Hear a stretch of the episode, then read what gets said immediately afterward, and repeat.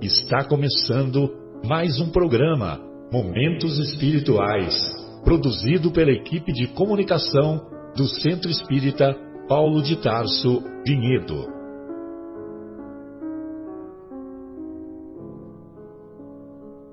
Se guardas contigo o estigma do sofrimento, indagando pela solução dos velhos problemas do ser e da dor, se percebes a nuvem que prenuncia a tormenta e o vórtice traiçoeiro das ondas em que navegas, vem conosco.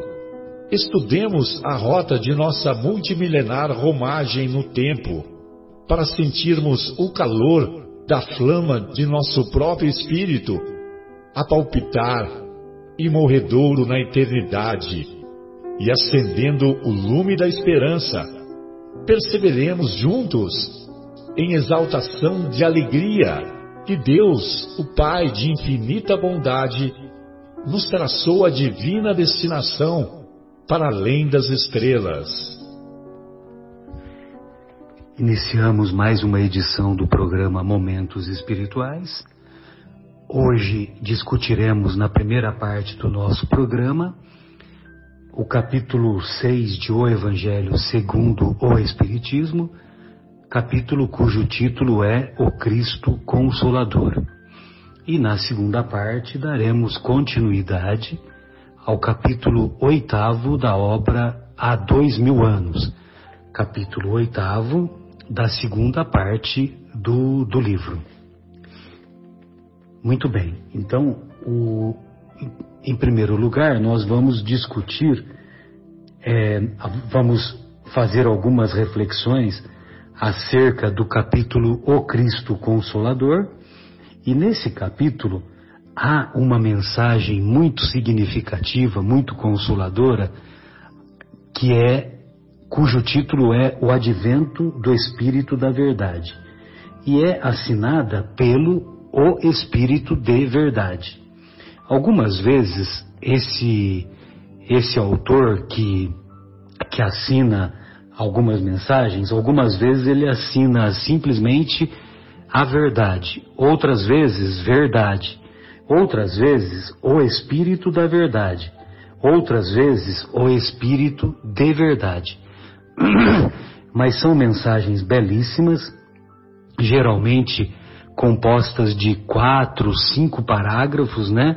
No máximo, são mensagens belíssimas de uma profundidade incomparável e repleta de reflexões e de ensinamentos.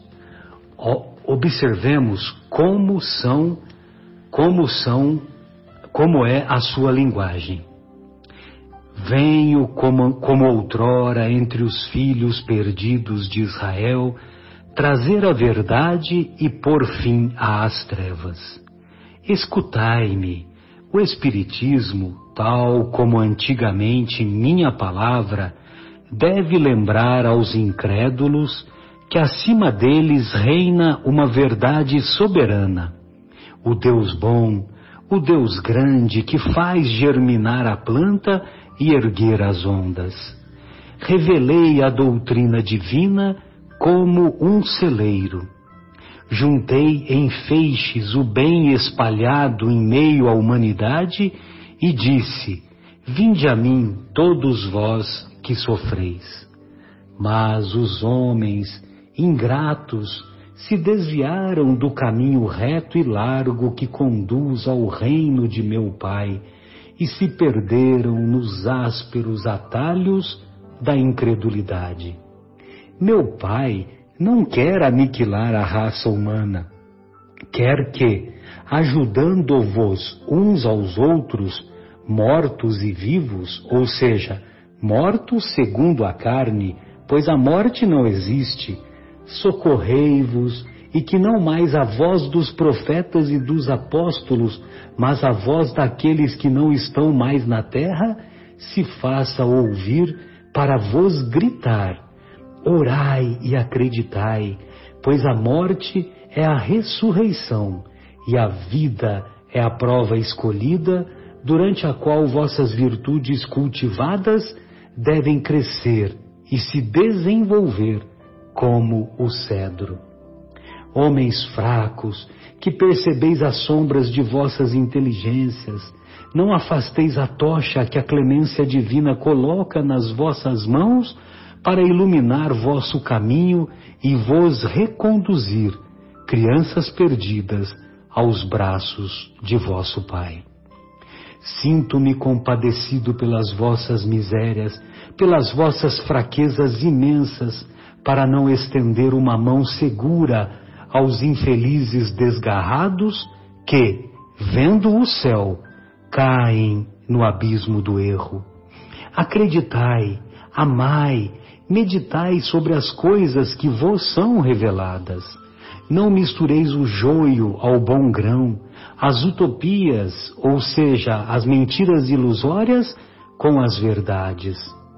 Espíritas, amai-vos, eis o primeiro ensinamento, instruí-vos, eis o segundo. Todas as verdades se encontram no cristianismo. Os erros que nele se enraizaram são de origem humana.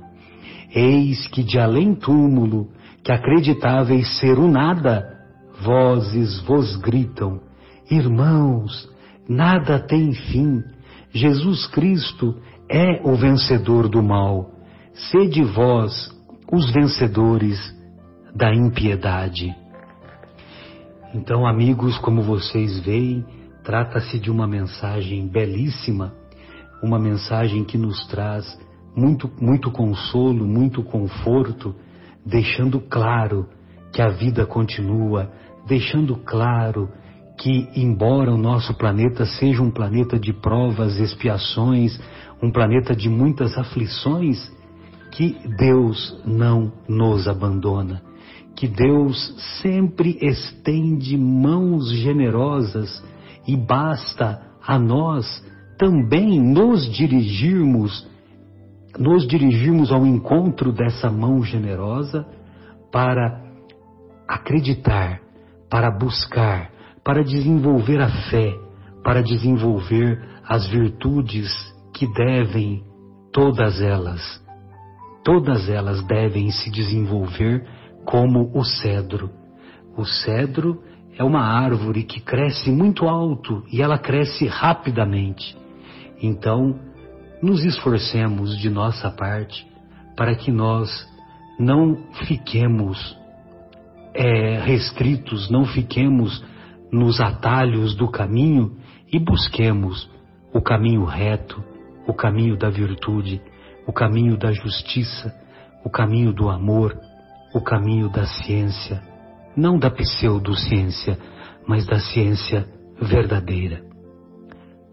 Da nossa parte, um grande abraço e desejamos que os estimados ouvintes nos acompanhem com a reflexão, com as reflexões que virão em seguida.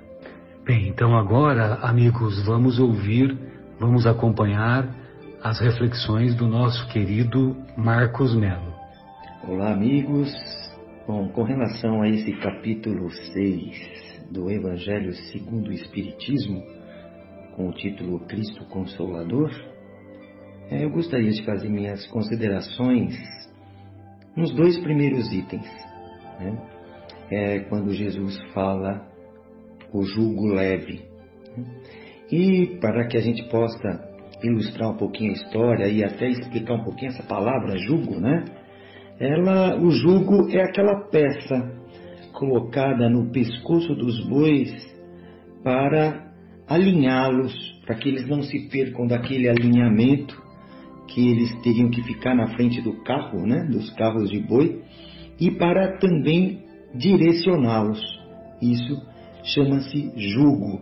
Aí o jugo, então, não deixava eles saírem daquela formação e também ditava o rumo, né? ditava o rumo de acordo com a vontade de quem dirige o carro de boi, digamos assim.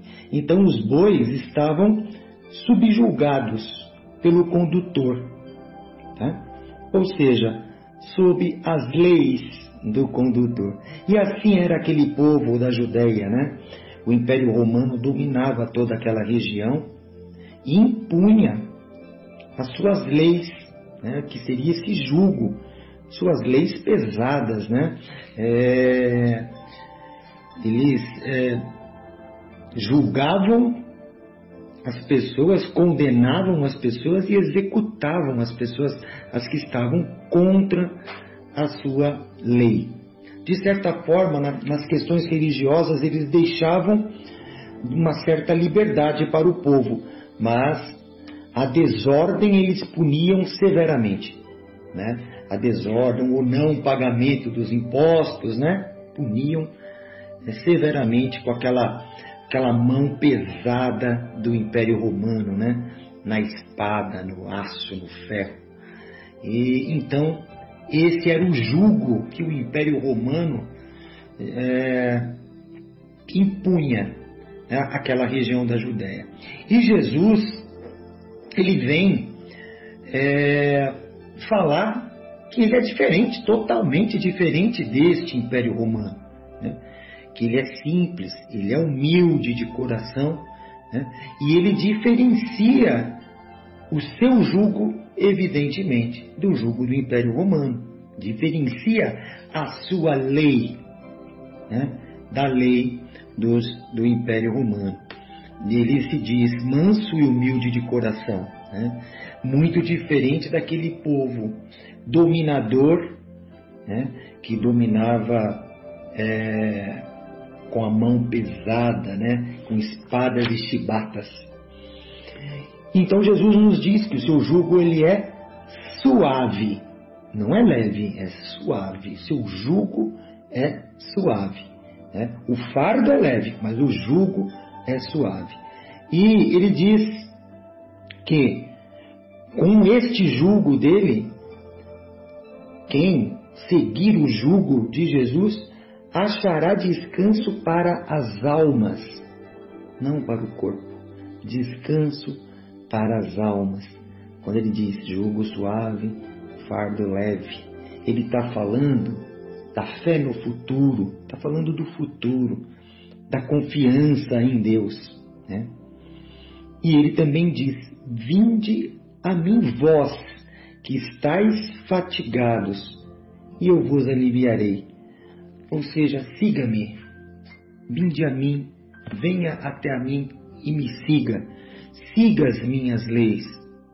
Né? Essas leis, esses ensinamentos que ele nos passou, que ele diz, é fácil de se fazer, é um jugo é muito suave, né? não é pesado como o dos romanos. E a, e a lei que Jesus nos coloca, o jugo que ele nos coloca, é a lei de amor e de caridade. Né? O amor e a caridade. Siga essas leis de Jesus, esse jugo de Jesus, que seremos aliviados. Aliviados. É isso que Jesus nos propõe a ser, a seguir esse jugo dele que é suave, que é suave. Era isso as minhas considerações, meus amigos. Um grande abraço a todos. Fiquem com Deus. Após o Marcos, vamos ouvir as considerações que o nosso querido Mauro separou para nós. Olá, queridos amigos. Vamos falar um pouquinho sobre o, o, o meu entendimento sobre o Cristo Consolador. Quando, quando a gente analisa o texto original do Evangelho, verificamos que a palavra que é usada é paracleto prometido, que em síntese tem a, a mesma mesmo sentido, a mesma conotação do Cristo, do, do Consolador prometido. Entretanto, talvez para os irmãos de outra doutrina, talvez a palavra paracleto possa lhes tocar mais fundo o coração pois Paracleto significa aquele que vem para auxiliar, confortar e instruir, que é exatamente o que o Cristo veio nos trazer e ensinar, e que não pôde ser exatamente compreendido na sua época. Então, o Consolador prometido, que viria mais tarde, como Jesus disse, é aquele que viria nos esclarecer é, mais precisamente aquilo que o Cristo é, falou na época e que não pôde ser entendido, pois os espíritos não estavam preparados para esse entendimento. Então foi exatamente isso que a doutrina espírita veio nos trazer é, alguns séculos depois do Cristo, que foi feito por Kardec através dos ensinamentos dos espíritos de luz. Aliás, como escreveu João lá no capítulo 14, nos versículos 15, 17 e 26, Jesus diz assim: Eu rogarei ao Pai e ele vos dará outro consolador. E termina dizendo assim: Mas o Paracleto, o Espírito Santo que o Pai enviará em meu nome, esse vos ensinará todas as coisas e vos lembrará de todas as coisas que eu vos disse. Então fica claro que ele está dizendo que o que ele disse seria mais tarde entendido, ou melhor, explicado com mais detalhes por esse consolador que viria. Então, a, a, além dessa frase de Jesus, ficam implícitas duas coisas também nesse texto bíblico. A sua humildade em falar, eu rogarei ao Pai. Ele não disse, eu enviarei. Ele disse que eu rogarei para que o Pai envie. E outra coisa ele disse, ele vos dará outro paracleto ou consolador então ele deixa claro que ele era o primeiro consolador. Então, voltando ao entendimento do que é para nós o consolador. Consolador, portanto, não é aquele que vem nos livrar das dores e das aflições pelas quais nós devemos passar, pelas nossas necessidades de aprendizado, mas sim aquele que vem caminhar conosco, nos prestar auxílio interceder por nós e nos instruir. Por isso, diversos espíritos se referem à doutrina espírita como o Evangelho redivivo. Existe uma colocação interessante na fala de Jesus também, que está lá em Mateus, no capítulo 11, sobre o jugo leve. Se a gente for procurar no dicionário a palavra jugo, tem várias traduções, e uma delas significa aquele, aquela madeira que é colocada no pescoço do boi, onde é amarrada a carga a ser transportada.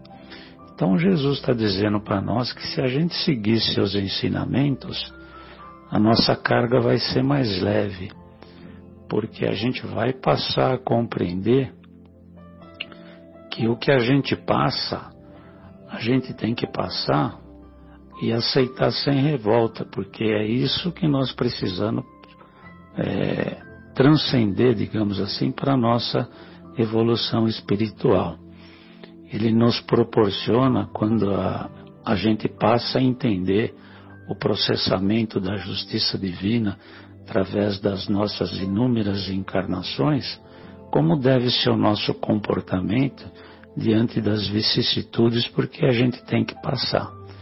Outra colocação que a gente pode tirar do relato de Mateus, quando ele escreve: Tomai sobre vós o meu jugo e achareis o descanso para a vossa alma. Então, o que seria o repouso para nossa alma, se quem cansa é o corpo e não o espírito? Então, a gente pode entender que o repouso da alma que Jesus se refere é a paz de espírito a paz espiritual que a gente almeja encontrar. Tem uma frase no livro A Caminho da Luz, ditado por Emmanuel, que diz o seguinte: Então o Espiritismo chegou na hora das grandes transformações para estar ao lado da humanidade, conduzindo e auxiliando nesses momentos difíceis. Eu vou compartilhar com vocês também uma interpretação que um palestrante espírita, o Arthur Valadares, faz sobre o Consolador Prometido. Ele cita uma passagem do Evangelho que está lá em Lucas, no capítulo 24, conhecido como Caminho de Emaús, onde logo após aquela dolorosa crucificação de Jesus, dois espíritos, dois discípulos, melhor dizendo, estavam tomados pelo medo, pela frustração e com dúvidas sobre o futuro, estavam muito tristes, desesperançados e estavam caminhando em direção a Emaús, afastando-se de Jerusalém e conversando como seriam suas vidas daí para frente. De repente, um ser se aproxima deles, começa a caminhar do seu lado e pergunta por que, que eles estavam tão tristes, com aquela cara desanimada. E aí, esses dois discípulos dizem assim: Mas você não soube o que aconteceu? E o ser responde: Sim, eu soube, mas não é motivo para vocês estarem desanimados.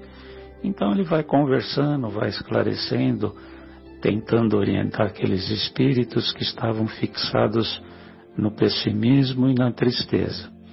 Então, no sentido simbólico do texto, eles estão se afastando de Jerusalém, que em hebraico significa a cidade da paz.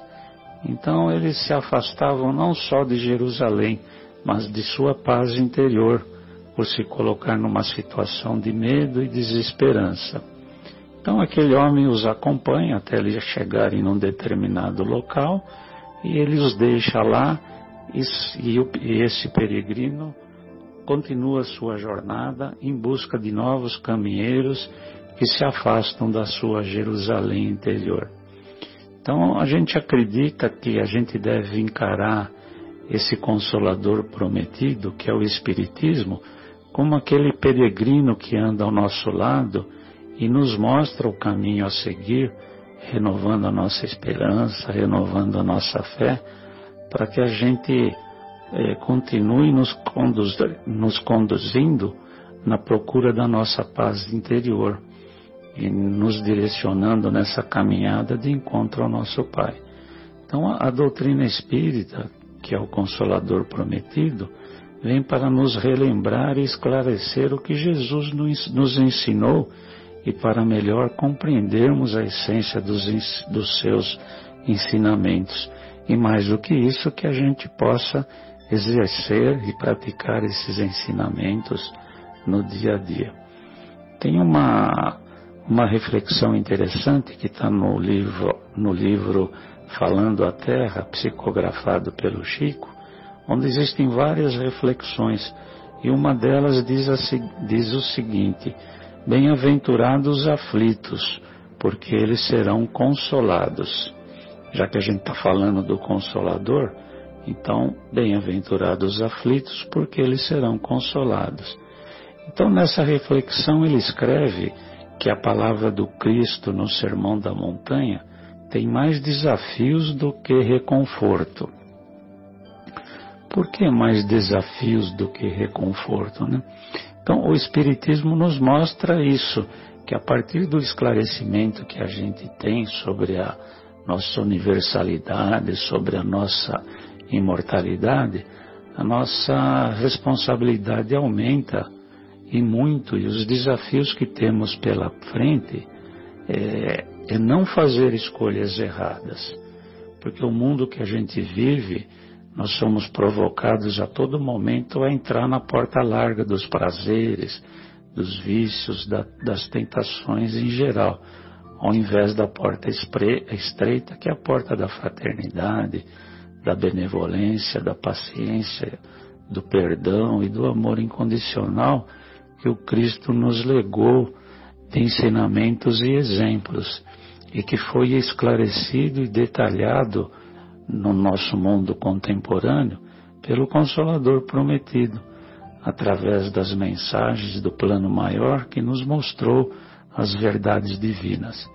Portanto, esse Consolador nos mostra que a gente precisa ter coragem e vencer os obstáculos com esforço e devotamento. A gente não pode esperar que os espíritos superiores façam as provas que são nossas. Eles vão sim nos orientar, nos mostrar o caminho, desde que estejamos com o coração puro e a mente aberta para entender as suas vibrações amorosas. Por isso o fardo é leve com Jesus, porque o fardo é o fardo dos nossos deveres E quem o cumpre com o objetivo mirado nas promessas do Cristo está iluminando seu caminho futuro, aceitando com brandura e humildade as aflições que nos chegam, porque elas são a nossa libertação.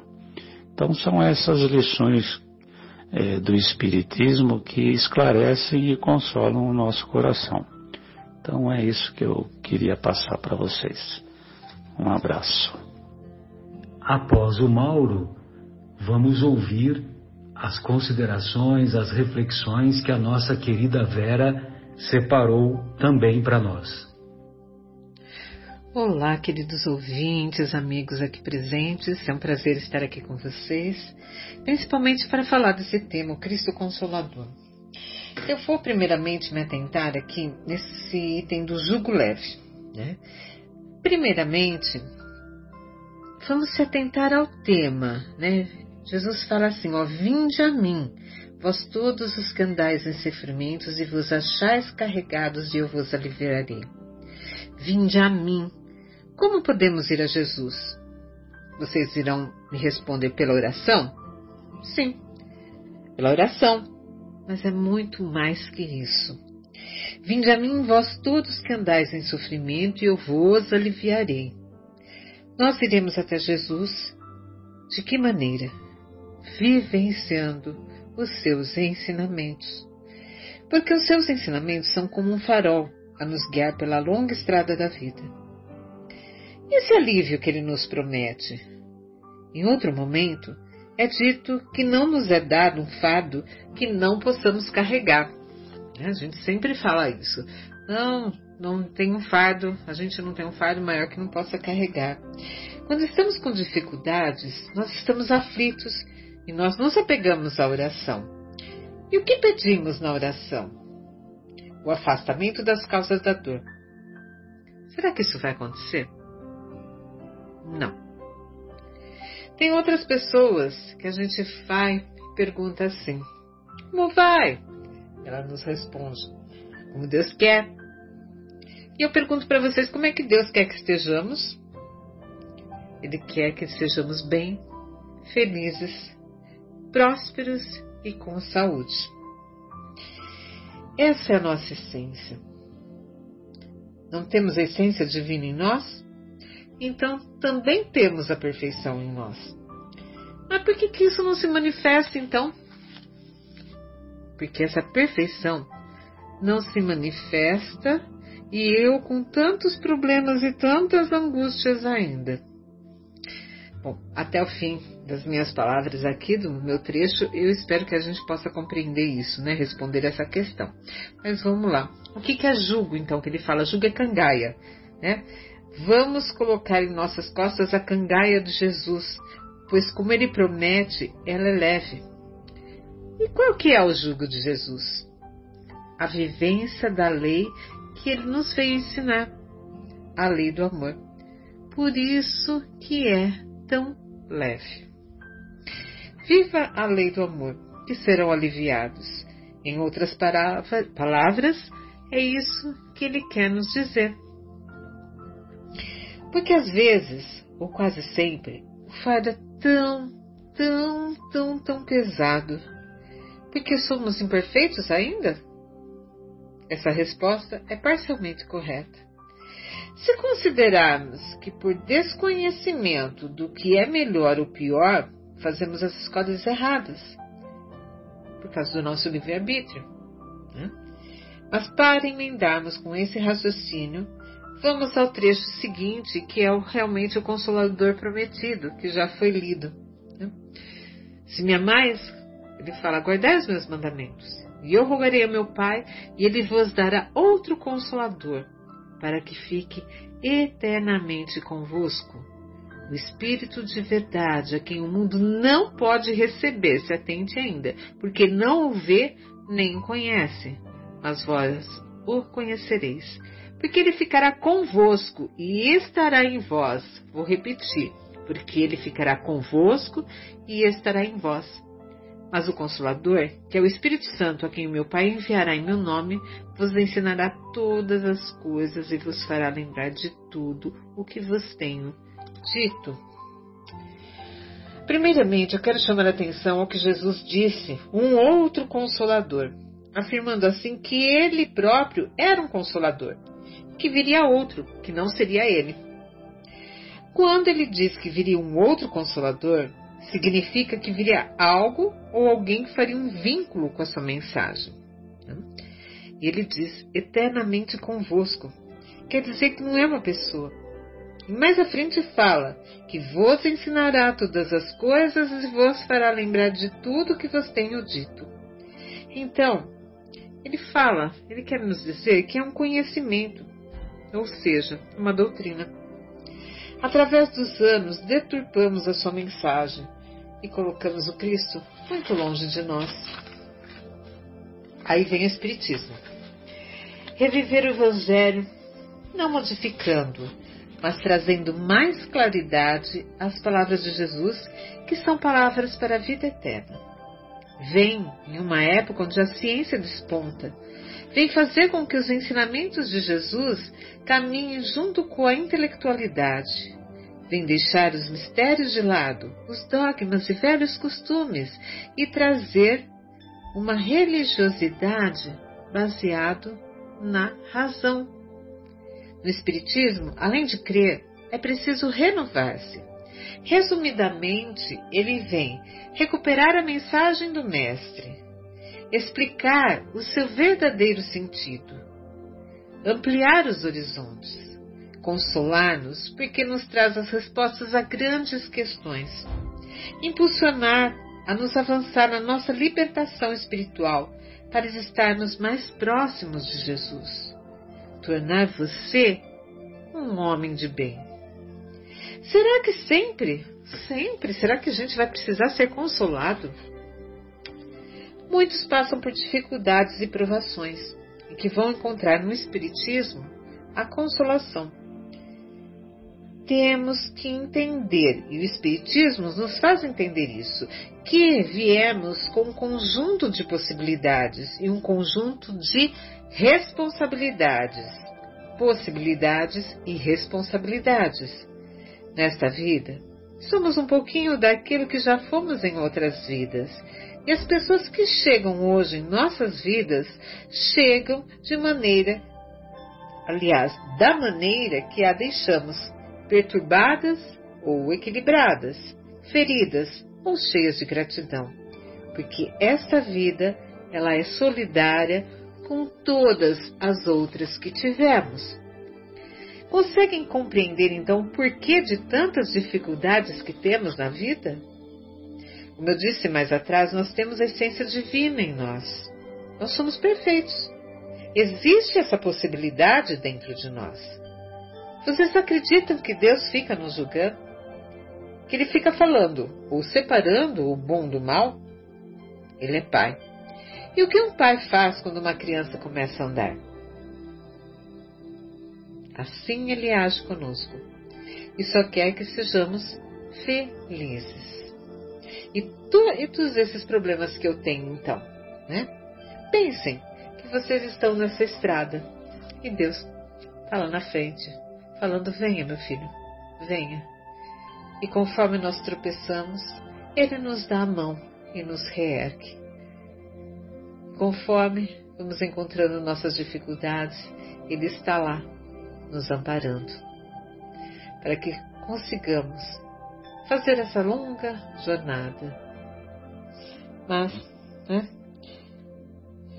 Vamos voltar um pouquinho aqui que eu queria falar com vocês também sobre os nossos vícios, porque também isso faz parte das nossas dificuldades, né? Como que a gente trata os vícios que nós temos, principalmente o orgulho e o egoísmo? Tem uma lenda indígena, eu já falei sobre ela aqui, americana, mas eu vou uh, eu vou relembrar, ó, que existem dois lobos, um bom e um mau. Os dois lobos começam a brigar. Qual lobo vence? Aquele que você alimentar, porque ele vai ser o mais forte. Olha que interessante isso. Olha como nos faz refletir aquele que nós alimentarmos, porque ele vai ser mais forte.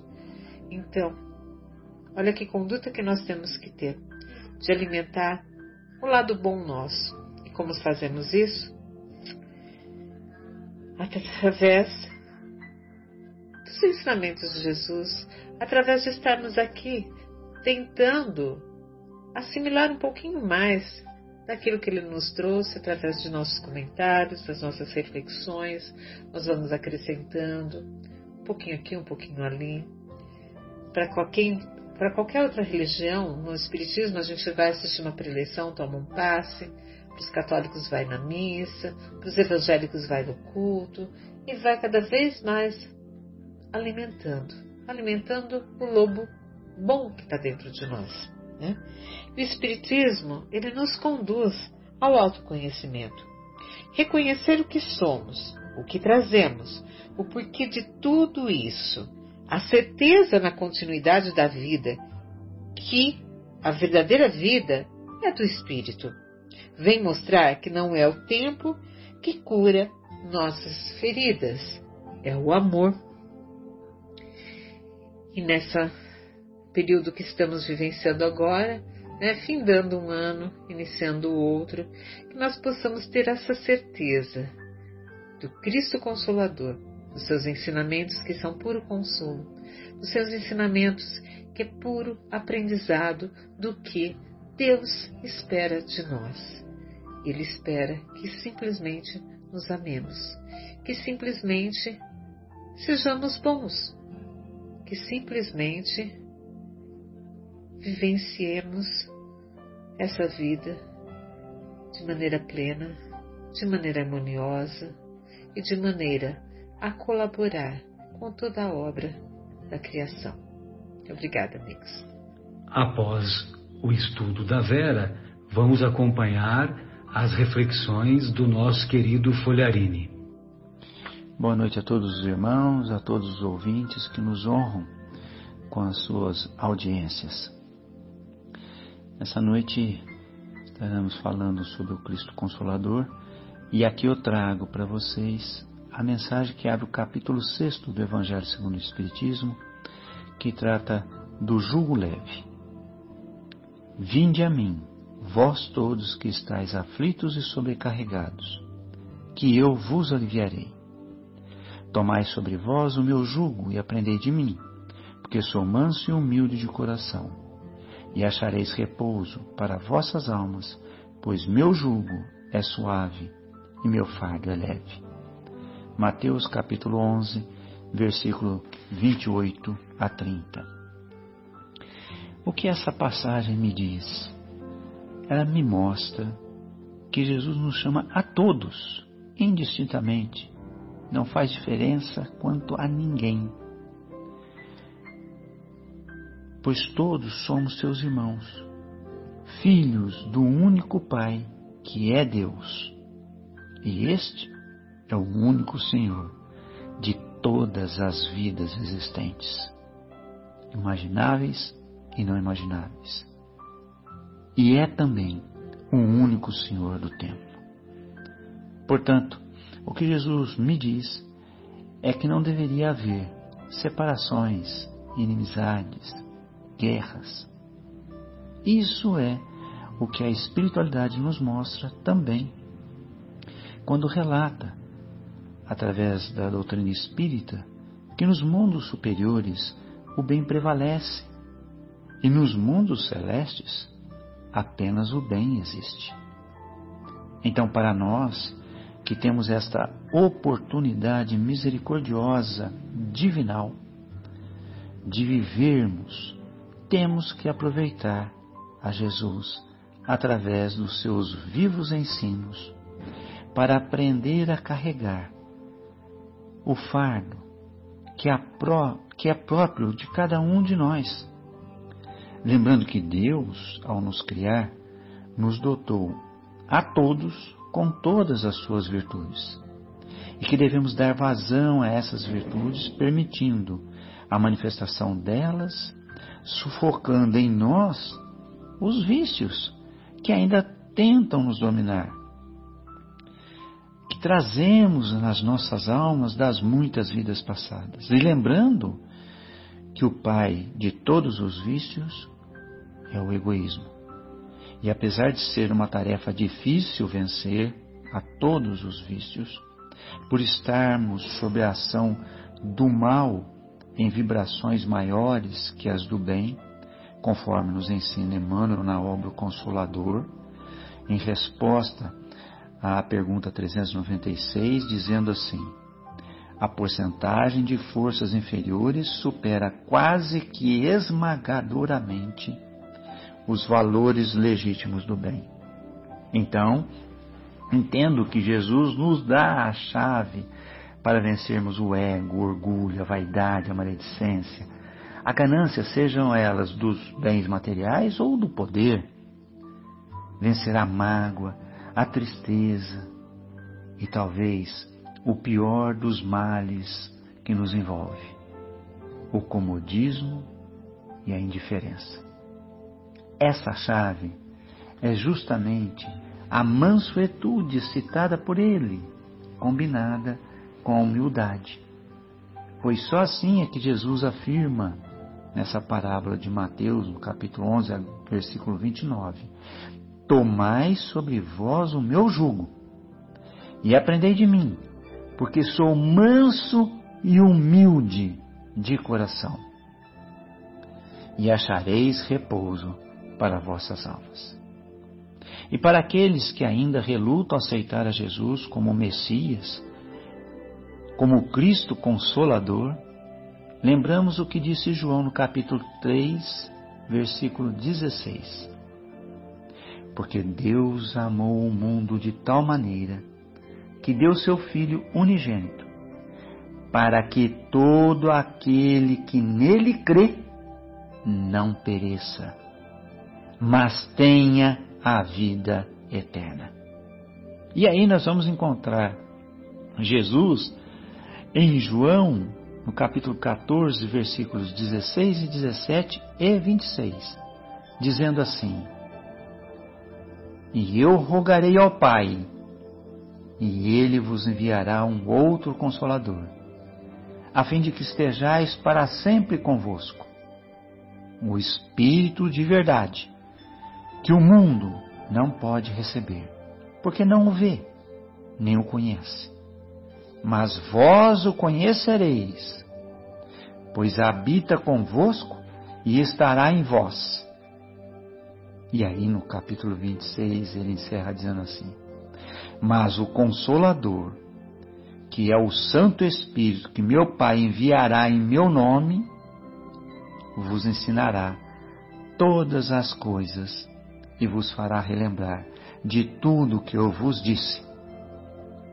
E o Espiritismo se encaixa perfeita e corretamente nessa definição de João, pois, como Jesus, que nos mostrou que a vida é infinita, o Espiritismo também matou a morte, confirmando a verdade crística que a vida não cessa e continua sempre, principalmente para aqueles de nós que agirmos como Mateus, no capítulo 25, versículos 35, 36 e 40, nos mostra quando Jesus ensinou: Porque tive fome e me destes de comer. Tive sede e me destes de beber. Era estrangeiro e me hospedastes. Estava nu e me vestistes. Adoeci e me visitastes. Estive em presídio e fostes me ver. E depois que os justos inquiriram a Jesus sobre quando essas coisas se deram, ele respondeu: Em verdade vos digo que quando fizeste a um destes meus pequeninos irmãos, a mim o fizestes. Então, Jesus, que é um manancial de ensinos e, portanto, o verdadeiro consolador, e de quem originou inúmeras religiões, nos deu também essa maravilhosa religião, essa maravilhosa filosofia de vida, essa maravilhosa ciência que é o Espiritismo, como fonte segura de ensino e entendimento de suas próprias palavras, ao nos mostrar que, além da humildade, da mansuetude, aqui já comentada, também a caridade, a fraternidade, o amor ao semelhante através da prática da compreensão, nos leva ao amor libertador, que envolve a todos que entenderam o amor ensinado por Jesus, que é totalmente diferente do amor possessivo humano. Que o Cristo Consolador faça morada constante em nosso ser infinito, por toda a nossa existência, nos levando à evolução espiritual através do amor libertador, que Ele e o Espiritismo tão bem e claramente nos ensinam. Espero ter deixado no coração de cada um de vocês uma centelha dos ensinos de Jesus, que devem estar diariamente agindo em nós, nos conduzindo para que alcancemos verdadeiramente a evolução de nossas almas. Fiquem na paz de Deus. Muito obrigado pela audição paciente de vocês todos e que Jesus faça sempre morada no coração de cada um de vocês. Abraços fraternos em todos. Obrigado, gente. Após as considerações do nosso Folharine, vamos acompanhar agora as reflexões do nosso querido Fábio. Olá, pessoal. Obrigado pela oportunidade de estudar isso daqui com vocês e de refletir, né, nesse comentário. Bom, o...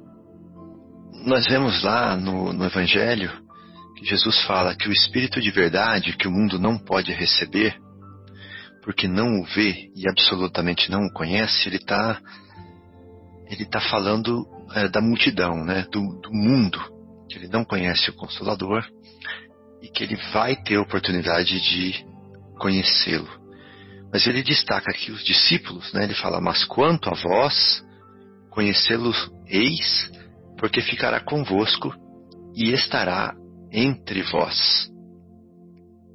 É, na tradução que eu, que eu tenho aqui, fala assim: Porque é, viverá, não, porque vive convosco porque vive convosco e estará entre vós. Ou seja, esse Espírito de verdade, ele já é, ele já, já existe e ele já atua. E os discípulos, desde aquela época, já teriam, já tinham condições de, é, de percebê-lo, de conhecê-lo, de vivenciar com ele, porque eles já, já tinham a a sensibilidade, o conhecimento e a predisposição para isso. Mas é, as outras pessoas ainda não, né? Então eles não o viam absolutamente e não a conheciam. Então é interessante Jesus falar isso. E agora, lá no final, é, Jesus está falando assim, não, o, é, o Espírito de verdade, né? que os amigos comentaram, está falando assim: é, Homens fracos que compreendeis as trevas das vossas inteligências. Não afasteis o facho que a clemência divina vos coloca nas mãos para vos clarear o caminho e reconduzir-vos, filhos perdidos, ao regaço de vosso Pai. Para qual dos dois grupos que o Espírito de Verdade está falando aqui, agora no Evangelho, é, segundo o Espiritismo? Para os discípulos de lá, da época de Jesus, ou para os outros que ainda não, não o conheciam, para que não, que não conheciam o Consolador? Então ele está falando assim, homens fracos que compreendeis as trevas das vossas inteligências. Não é para aqueles que já conheceram o Consolador ou o Espírito de verdade lá atrás. Está falando para aqueles que não o conheciam. Ele fala: agora que vocês estão o conhecendo, que vocês estão conhecendo uma verdade que até então estava oculta aos olhos de vocês, que sempre existiu, mas estavam oculta aos olhos de vocês, não afasteis o facho que a clemência divina vos coloca nas mãos para vos clarear o caminho e reconduzir-vos, filhos perdidos, ao regaço do vosso Pai. Então ele está chamando o compêndio de ensinamentos espirituais que está sendo é, legado para a humanidade, né, nas páginas do Livro dos Espíritos, é, nas páginas do Evangelho segundo o Espiritismo, do Livro dos Médiuns, do, da Gênese, do Céu e Inferno, e depois nas obras subsidiárias, ele está chamando esse legado, né, como de facho, facho de luz, que a clemência divina vos coloca nas mãos. Para quê? Para clarear o caminho. Olha que interessante isso. Às vezes as pessoas me falam assim: Poxa, mas você é espírita e está passando por isso? Aí eu falo assim: Sim, né? E o espiritismo serve como uma luz que, que vai me guiar os passos enquanto eu passo por isso. Né? Essa é a grande diferença. Não significa que a gente não passa pelas dificuldades. Não significa que a gente não, não sofre as consequências dos erros. Mas significa que nós temos uma luz é, na mão. Né? Então, e reconduzir-vos, filhos perdidos, ao regaço de vosso Pai. Ou seja, de alguma forma, é, nós tivemos a oportunidade já de estar com o Pai, nos perdemos dele como filho pródigo e agora somos reconduzidos com as ferramentas que Jesus nos dá para o regaço do nosso Pai e que nós não desprezemos, né, não nos afastemos deste faixo é, que a clemência divina nos coloca nas mãos. E ele continua falando assim: Sinto-me por demais tomado de compaixão, ou seja, de pena, de pesar, de dó, de sofrer conosco, pela nossa fraqueza imensa, imensa, que de pessoas que, né, vendo o céu, caem nos abismos do erro. Quem entende isso? Né? Que ele está falando que acontece conosco vendo o céu, continua fazendo o erro, cai nos abismos do erro. Crede, ele está falando, amai, meditai sobre as coisas que vos são reveladas, ou seja, não deixa passar batido. Aproveita essa oportunidade, pegue com as duas mãos, medite, né, reflita, transforme, mude, é, renove-se mentalmente para que a sua vida se renove. Então, aí ele termina falando assim, espíritas, ou seja, vocês que estão é, se afinizando com essas mensagens é, ricas em espiritualidade que nós estamos deixando aqui, amai-vos, este é o primeiro ensinamento, instruí-vos, este é o segundo. Para nós pensarmos né, que, é, de um lado, a obra, de um lado a, o serviço, o servir, né, que vem do amor, de outro lado a instrução, é, o clareamento das ideias, o aprendizado e a sabedoria. Esses são, essas são as duas asas que nos vão levar para o céu. Então é isso, meus amores. Muito obrigado, viu, pela oportunidade mais uma vez. Que Jesus continue nos dando é, essas oportunidades de clarear né, os nossos passos é, com os ensinamentos dos bons espíritos e que nós saibamos aproveitá-lo. Bem, amigos, então encerramos a primeira parte do nosso programa e retornaremos em seguida após a pausa musical. Até já.